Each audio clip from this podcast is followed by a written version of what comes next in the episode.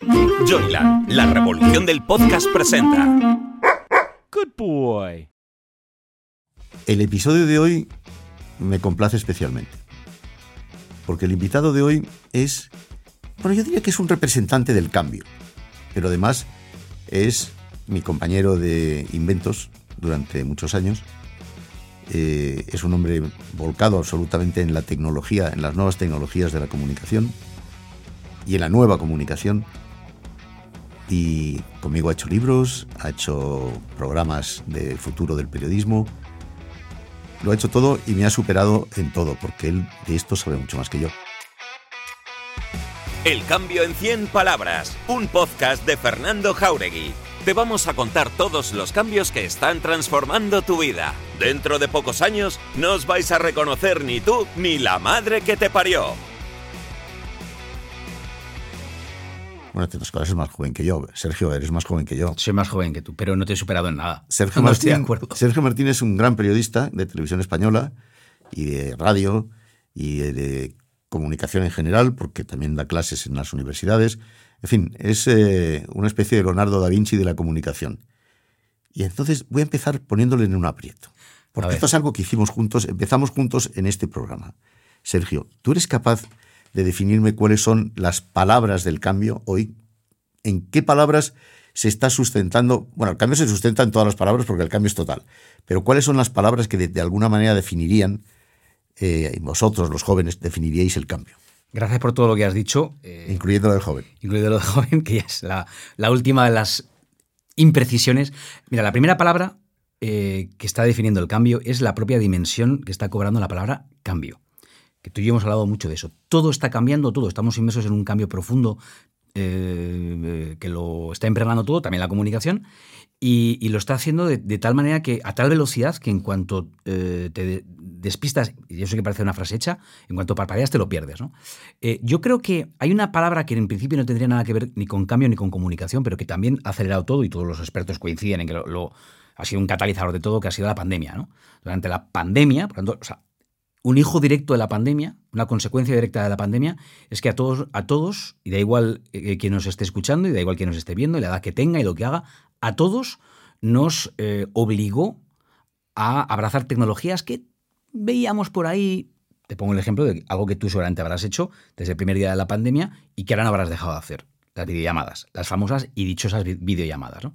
Bueno, esto salía en Los películas. webinars, ¿te acuerdas? O los webinars. Que muchos no sabían lo que era esa palabra. Pero acuérdate que en las películas futuristas, cuando veíamos Star Trek y no sé qué, salían mm, videoconferencias eh, eh, desde diversos puntos del, de- del universo y parecía muy futurista aquello de las videollamadas, ¿no? Bueno, pues eso es una cosa que ahora los abuelos hacen para ver a sus nietos, ¿no? Y, y eso, Y esto ha ocurrido en cuatro años, en menos de cuatro años. Claro, pero las tecnologías tenían que estar maduras, que para mí eso es lo importante. Es decir, lo, que faltaba, y eso es un aprendizaje, lo que faltaba es la parte cultural. O sea, que la gente empezara a hacer algo que la tecnología ya podía hacer, que es usar esas tecnologías. ¿no? Es decir, no ir un día a trabajar físicamente, teletrabajar, pero ser igual de productivo si uno quiere.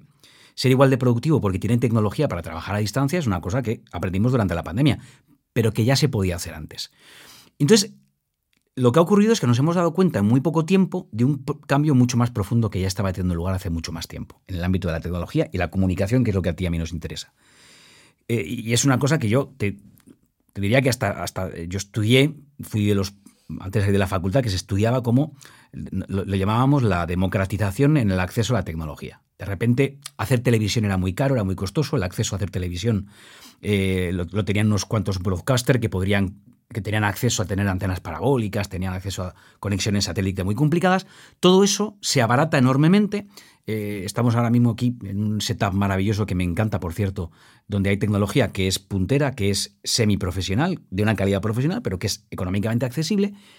Y ya me callo porque sabes que me gusta hablar mucho. Y eso ha cambiado las reglas del juego, porque en el momento en el que les he dado a un montón de gente eh, joven eh, el acceso a tecnología que es profesional, no hay más que dejar que esos jóvenes se entrenen, ensayen, ensayen nuevas fórmulas de comunicación, nuevos formatos, y está ocurriendo pues lo que, estamos viendo todos. Entonces, te diría que las dos palabras claves son cambio con todas sus dimensiones y, y contra todo pronóstico, fíjate, pandemia. Estoy de acuerdo. Pero una vez definido el marco, Yo creo que las nuevas palabras, las palabras que a las que no tenemos acceso la mayor parte de la gente, no las usamos, están definiendo la nueva comunicación también, porque la nueva comunicación, eso sí lo hemos estudiado tú y yo a fondo, pues hombre, ya hay viejos cánones de comunicación que no nos sirven y hay unos cánones nuevos que no utiliza la gente de mi generación, por ejemplo. Mira, ya he usado una palabra que está absolutamente mm, manida, usada, está en el, lenguaje coloquial de los más jóvenes, que es setup. Mi etapa, en la tuya, hablábamos del plató, hablábamos del estudio y hablábamos del atrecho o hablábamos de la decoración. tener un buen setup, cuando uno hace una conexión, por ejemplo, a través de, YouTube o cualquier otra plataforma, eh, pues un buen streamer, un buen caster debe tener un buen setup. Todo esto son jerga habitual. Un streamer, pues que streamea. ¿Qué es streamear? Hacer conexión a través de streaming en directo. Ya, pero streamear era un verbo que hace muy poco tiempo no existía, porque no es más que convertir en verbo una palabra que viene del inglés, ¿no? Y que en español probablemente. no sé si está aceptada por la Real Academia, no, pues creo. Pues probablemente no, pero la aceptarán eh, en cero coma. cero coma. Como la expresión cero coma, ¿no? Eh, eh, palabras del cambio, pues hace poco tiempo, hace muy poco tiempo tú y yo tuvimos que estudiar la cantidad de acepciones diferentes que había para referirse a, lo que hace unos años llamábamos periodista. Periodista, comunicador, creador de contenido, los creadores de contenido, los Ibai Llanos, eh, o las Inés Hernán, por poner un ejemplo de una chica que, ahora también lo está, lo está petando, ¿no? Estos podcasts podcast que están haciendo chavales jóvenes que, mm, que no necesitan las raíces de la llamada radio tradicional. ¿Por qué digo esto? Porque los de mi generación entendimos el podcast como una continuación del programa de radio que previamente se había hecho en directo o grabado, se había emitido en una franja horaria, en una parrilla de programación de, una emisora de radio, y luego dabas la opción a tus oyentes de que tuviera acceso a, ese podcast eh, para reproducirlo después a la carta. Así es como nace el podcast. El hecho de que el podcast haya cobrado vida propia y que no necesite de su, de su hermana mayor, la radio tradicional, es un fenómeno relativamente nuevo. Fíjate si es nuevo que eh, eh, los jóvenes a veces no se dan cuenta de con qué propiedad usan palabras que para los demás, y, yo en ese sentido tengo que aprender porque para mí no es nativo, para los demás hemos tenido que aprender, a los demás les quedan muy lejos. Por ejemplo, podcast. Podcast se puede referir al podcast, que como este que estamos grabando tú y yo y que tiene eh, como, como principal nave nodriza este mismo podcast, no hay una hermana mayor en la radio tradicional, pero también nos referimos a podcast, al video podcast, el que se está grabando en vídeo y que se transmitirá por otros canales. Al hablar de podcast nos podríamos estar refiriendo a ese programa de radio grabado que va a un repositorio. Es decir, la misma palabra eh, tiene un montón de acepciones diferentes. Y uno tiene que estar muy atento porque a partir de esa palabra tienes los podcaster, tienes... Podcaster a lo mejor queda demasiado eh, british, demasiado pretencioso y entonces enseguida usar la palabra caster, la palabra youtuber, la palabra streamer. Es decir, es que está todo lleno de nuevos conceptos. ¿no? Porque hay nuevas maneras de comunicar. ¿Y sabes cuándo han surgido todos estos nuevos conceptos? Pues no mucho antes de la pandemia, no mucho antes. Eh, todo esto, mm, hace cuatro años, tú y yo estábamos hablando de la prensa de papel y estábamos hablando de cómo, influir en los periódicos de papel. Esto ya no lo piensa nadie, o casi nadie. Si tú y yo hemos vivido y hemos contado en directo eh, un fenómeno que estaba sucediendo en el mismo momento en el que lo estábamos contando. Al principio tú y yo cuando íbamos por España recorriendo las universidades, hablando con, los futuros periodistas o creadores de contenido del futuro, hablábamos, hacíamos la distinción entre periódicos de papel y periódicos digitales. Luego ya dejamos de hacer esa distinción porque no tenía sentido, porque nos dimos cuenta de que ya no había ni un solo periódico en la faz de la Tierra que no tuviera su versión digital. Bueno, más bien al contrario. Primero la versión digital y algunos tenían la versión eso Es, eso es. Entonces, y ese cambio lo fuimos contando en, en directo. Como contamos en directo una cosa que también los más los más gamers, otra palabra que, está, que surge en, este movimiento, ¿no? Mira, en pocos años los, los chavales, eh, los jugones, los, que juegan a, las, a, videojuegos no solamente por divertirse, sino con la intención de ganar, de ser buenos, de, ganar ligas, de ganar competiciones, los más, los más jugones, eh, pasaron de ser eh, pues una, un, un, club digamos, desde luego no de la cultura dominante, algunos los definían como los nerds, desde luego no los populares de los institutos, de los colegios, de las universidades, pasaron a ser los que empezaron a dominar el centro del tablero de juego. ¿Por qué? Porque es en ese entorno, en el entorno de los gamers, donde surgen, eh, es el germen de, los, de las plataformas como Twitch, donde ahora están triunfando eh, el Chocas o Ibai Llanos, ¿no?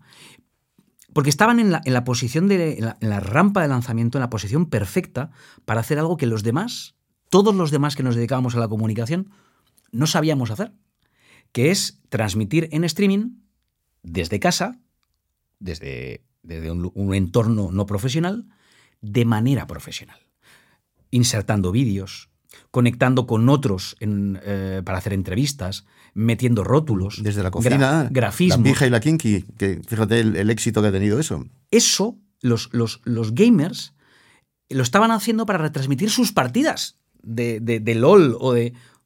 Y y eso que hacían para retransmitir sus partidas y sus trucos como gamers, durante la pandemia es lo que les empezó a servir en esa plataforma que era fundamentalmente para jugadores, para jugones, que era Twitch, les empezó a servir para hacer otro tipo de contenido. Y, y ahí surge, un- ahí explota, eclosiona para el gran público, pues uno de los mayores creadores de contenido del mundo, que es español y que es Ibai Llanos. Es un fenómeno sobre el que tú y yo discrepamos. Yo creo que Vallanos tiene un recorrido corto. Tú no estoy muy seguro que creas eso. No, no tiene un recorrido corto porque ya no lo puede tener corto. Ya su recorrido ya es eh, profundo, intenso y, ten- y tendrá un- una Es, página. es o ha sido. No, no, yo creo que sigue siendo. Yo creo que sigue siendo. Y, y- Ibai Llanos tiene una página mm, de oro en el libro de la comunicación de este país, porque es el, eh, el máximo exponente de una de las personas con una habilidad innata, natural. O sea, no, no le ha hecho falta estudiar en Harvard ni, ni falta que le hace, porque tiene una, una habilidad innata para la comunicación y ha sabido conectar, evidentemente porque es hijo de este tiempo, ha sabido conectar con las necesidades, con el lenguaje y con la manera de comunicar de este tiempo. ¿no? Pero es muy listo porque ha sabido detectar una necesidad. Esa necesidad, él- repito, él venía de narrar partidos de, eh, del FIFA, de fútbol, eh, como le había visto hacer a sus ídolos en la radio deportiva en España. Él lo cuenta, ¿no? Y, eh, Manolo Lama o otros narradores, ¿no? En Radio Nacional de España, Antonio Muelas, etc. Y, él, eso que hacía casi como hobby para, para sus juegos, para, para- para transmitir, narrar partidos del, del FIFA, se empieza a dar cuenta que lo puede hacer para narrar partidos de verdad.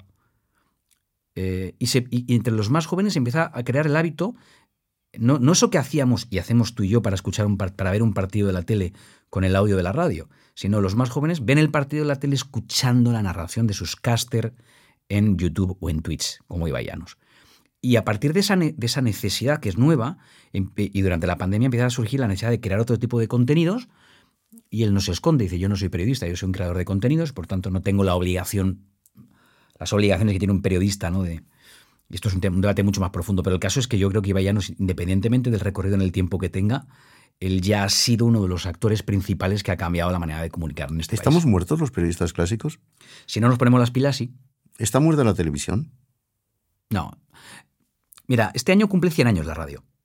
Es el centenario de, de- de la primera transmisión, retransmisión de radio en... Mira que te he preguntado por la televisión, no por la radio. Sí, pero fíjate por qué te digo esto. ¿Cuántas veces hemos matado a la radio? Cientos, miles de veces. La radio está muerta cuando llegó la televisión. La radio está muerta. La radio no está muerta porque la radio está muy viva, porque tiene una serie de cualidades que ahora no me voy a poner a adornar, pero entre otras, por ejemplo, es uno de los pocos medios que te permite hacer otra cosa al mismo tiempo que lo estás Y consumiendo. que se acuesta contigo. y que es íntimo, que es personal, que te habla al oído, te habla a ti. La radio tiene muchas cualidades. ¿no? Eh, no, la radio no está muerta con respecto a la tele, pero cambió cuando llegó la tele. Ya, ya no llena teatros para radio concursos, ¿no? Esos concursos est- estupendísimos que había. Ha cambiado la radio. A la tele le va a pasar lo mismo. Decir, la tele no está muerta porque, porque creo que todavía, a día de hoy, sigue siendo la- el, el más media más consumido. De hecho, cuando haces análisis de cuando surge una gran polémica en el ámbito que a nosotros nos gusta de la política, la gran polémica surge en el ámbito de las redes, pero siempre como segunda pantalla frente al, gran más media que es la televisión. Es decir, se tiene que producir un hecho relevante en la tele que mucha gente esté viendo para que a través de las redes mm, prenda esa chispa. Ocurren fenómenos como entre los más jóvenes como Eurovisión o como el Benidorm Fest, ¿no? Estás viendo un contenido en la televisión, pero lo estás comentando en las redes. Entonces, la tele sigue siendo el, principal medio, a, pesar de que está creciendo a pasos agigantados eh, el consumo de contenidos a través de las redes. Pero lo que sí que está haciendo la televisión es mutando.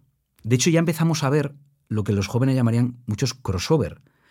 Eh, chavales, comunicadores que han surgido al calor de las redes sociales, que son, son verdaderos influencers en las redes, y que ya la televisión tradicional se los lleva a la plataforma, a la televisión tradicional, mm, porque saben que van a arrastrar consigo a muchos chavales jóvenes que vienen del ámbito de las redes a la gran pantalla. ¿no? Eh, entonces la, televisión está cambiando y, y más que va a cambiar, ¿no? Pero no, no, creo, que, no creo que esté muerta. No, yo no la doy por muerta. El consumo de televisión ha cambiado radicalmente. Tú ya no consumes la tele como la consumías hace unos años. Ahora tú también haces un consumo de televisión a la carta. Es decir, vas a ver aquello que te interesa e Yo independientemente. de- prácticamente no consumo tele ya. Mm, Consumo plataformas digitales, pero la tele no. es, Ya. impos- es imposible porque no tienes tiempo, Fernando. Tú la haces la tele.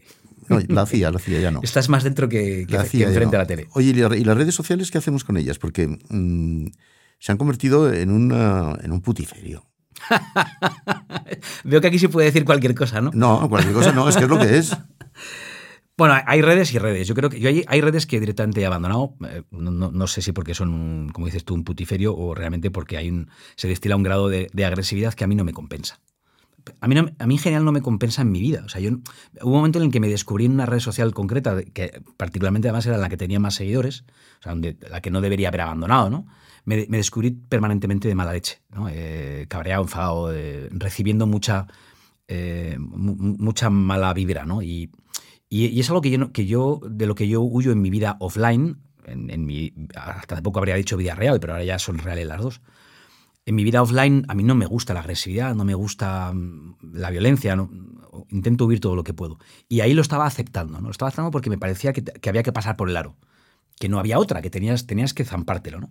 Y hubo un día en el que me di cuenta de que no tenía que zampármelo, no, no, no, tenía por qué aguantar la, la mala vibra de nadie, ni, ni, ni, comprarle a otros ese marco mental eh, que supone que tienes que estar permanentemente enfrentado con uno o con otros, ¿no?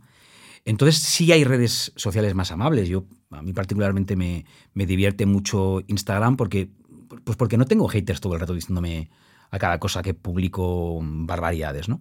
También es verdad que, que ahí no entro en debates políticos. Eso te iba a decir, que Instagram es lo que es. Puedes, puedes intentar, hay gente que entra en esos debates, pero yo, no, no es mi caso, ¿no?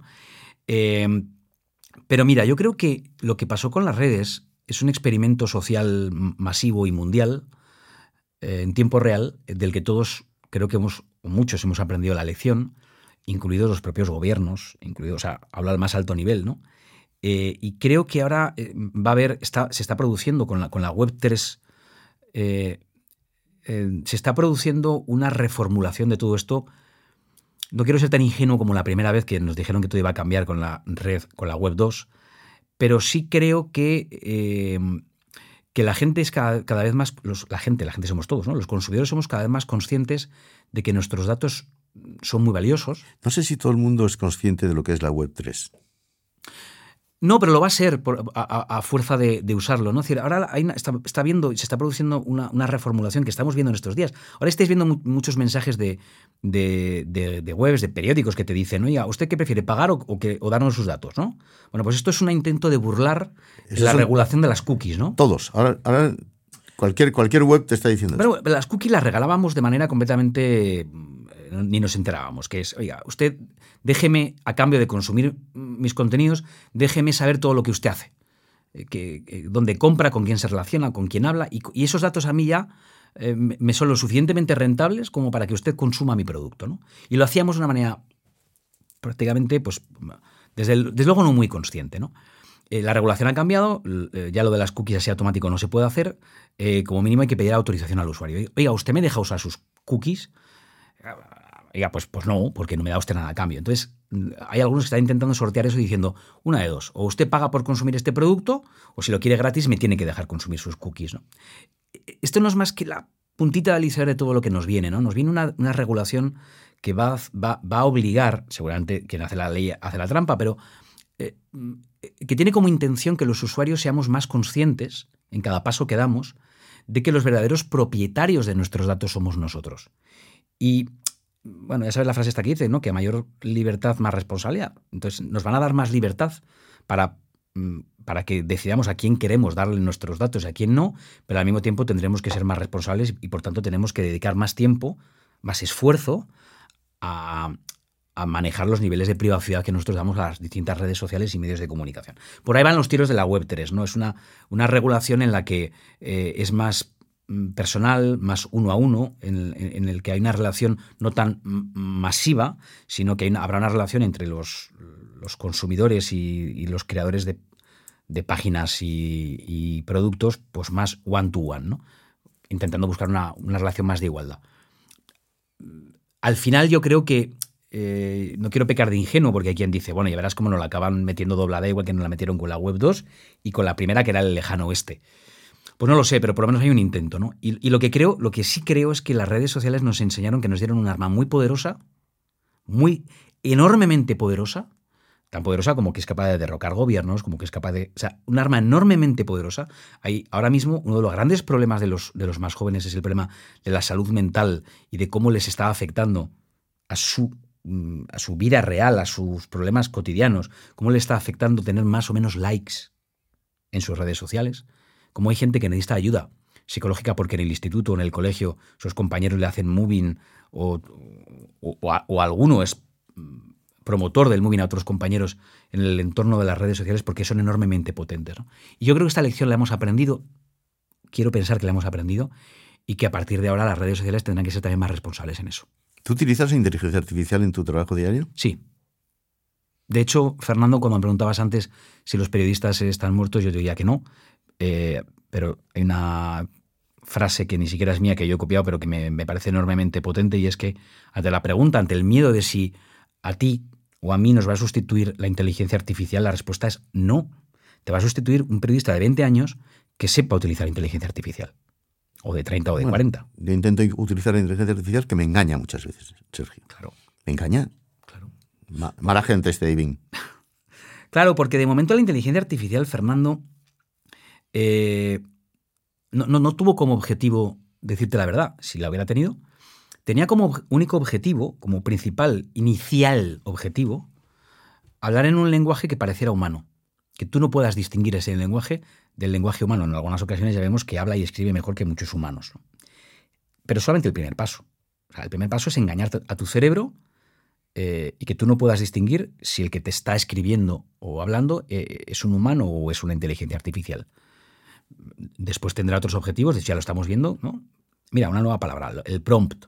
¿no? Ahora hay, hay ingenieros de prompt, una nueva profesión del futuro que es la persona que, eh, ¿Cómo tiene, se habla con el...? que tiene habilidades para hablar con la inteligencia artificial y darle skills. Porque, claro, porque si tú no le das a la inteligencia artificial, le das las cosas muy mascaditas, la inteligencia artificial se te escapa por donde quiere. Le tienes que decir, yo quiero esto, esto, esto y esto. Esto es un prompt, sí, perfecto. Bueno, pues- ¿tú te das cuenta de la cantidad de palabras que estás utilizando? Es que eres un palabródromo. Bueno, eh, hay, hay otro nivel, ¿no? Que es el, el de. O sea, yo uso lo que, lo que es. eh, iba a decir. Bueno, lo que, lo que usa la mayoría de la, de la gente que se dedica a esto, pero para mí hay otro nivel que son los creadores de palabras. ¿eh? Esta semana hemos asistido al presidente del gobierno creando una nueva, la fachosfera. Quiero decir, ojo, ¿eh? Ojo a la palabra fachosfera porque. Pues ha hecho, ha hecho, pues ha hecho éxito, ha, tenido- ha hecho furor. Está todo el mundo utilizando. Yo llevo toda la semana pensando eh, que hasta ahora no creo que hayamos analizado adecuadamente la capacidad. Le hemos analizado, le hemos atribuido muchas cualidades al presidente del gobierno, pero no una que tiene, que es la de eh, conseguir crear debates muy potentes. Al margen del debate. Debates. Alejados, alejados del hardcore. Efectivamente, e- debates que le interesan, que se abran, pero creando claims, creando eslogans muy potentes. Esta semana ha sido la fachosfera. Acuérdate del saldremos mejores, hacer de la necesidad virtud, es decir, un montón eslogans que, o sea, realmente yo creo que cuando deje la Moncloa, alguna compañía de marketing y publicidad debería llamarle como creativo porque tiene capacidad indudable para crear. Le contratará Iván Redondo, ya verás. Va va no ser- creo. Va a ser al revés. No creo. Ya verás como sí. Oye, Sergio, tendríamos que estar hablando muchas horas porque. eh, bueno, vamos a anunciar que Sergio y yo seguimos siendo colegas, amigos y haremos cosas juntos, ¿eh? Así que eh, estén ustedes muy atentos. Estados, estados muy atentos a, la- a las cosas que vamos ¿Ya a se ha hacer. pasado el tiempo? Se ha pasado el tiempo, se ha pasado el tiempo, pero porque claro, pues es que tú y yo nos encanta hablar. Oye, para eso, para eso, nosotros somos eh, profesionales de hablar. Esto es muy importante. Eh, muchos periodistas, muchos periodistas no son profesionales de hablar. ¿Tú te consideras más periodista o comunicador? Comunicador, ya, Ya. ya sí, sí. Explícate ese, ese ya, que ha sido antes más periodista que comunicador. Empiezo a despreciar el género periodístico. Somos unos seguidistas de los claims que crean otros.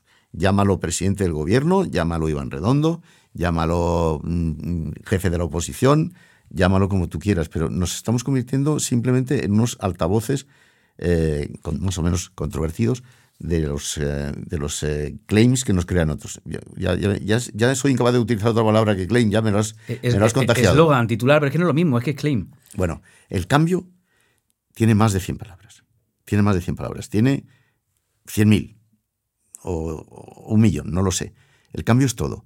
Pero es verdad que el cambio se explica muchas veces con una semántica que utilizan las gente jóvenes que van creando, que van creando palabras. Bueno, pues nosotros tenemos que estar aquí también haciéndonos eco de eso. ¿Y con quién mejor que con Sergio Martín? Nada menos. Sergio nos dará muchas sorpresas todavía, ¿eh? profesionales, lo advierto, lo advierto, lo advierto, lo advierto. Bueno, Fernando, yo creo que tú, tú, a ti todavía, el que suele caja de sorpresas y lo ha sido siempre es Fernando Jauregui, eh, con una capacidad para reinventarse a sí mismo que a mí me, deja alucinado. Y la prueba es este setup que, que, te has montado. Bueno, pues. Me das envidia. Fíjate tú y yo la que vamos a montar. Bueno, gracias. Seguimos, ¿eh? El cambio en 100 palabras es una producción de Joyland. Dirección y guion, Fernando Jauregui. Producción ejecutiva, Carmen Fernández de Blas y Hernán Zin. Dirección de producción, Ainhoa Martín. Locutado por Fernando Simón. Diseño de sonido, Alejandro Martín. Diseño gráfico, Juanjo Contreras. Edición de vídeo, María Ángeles Mercader. Dirección comercial, Alberto Rojas. Producción Wowland Fernando Pastini. Una idea original de Hernán Zin. Joyland, la revolución del podcast. Una empresa del grupo Wowland.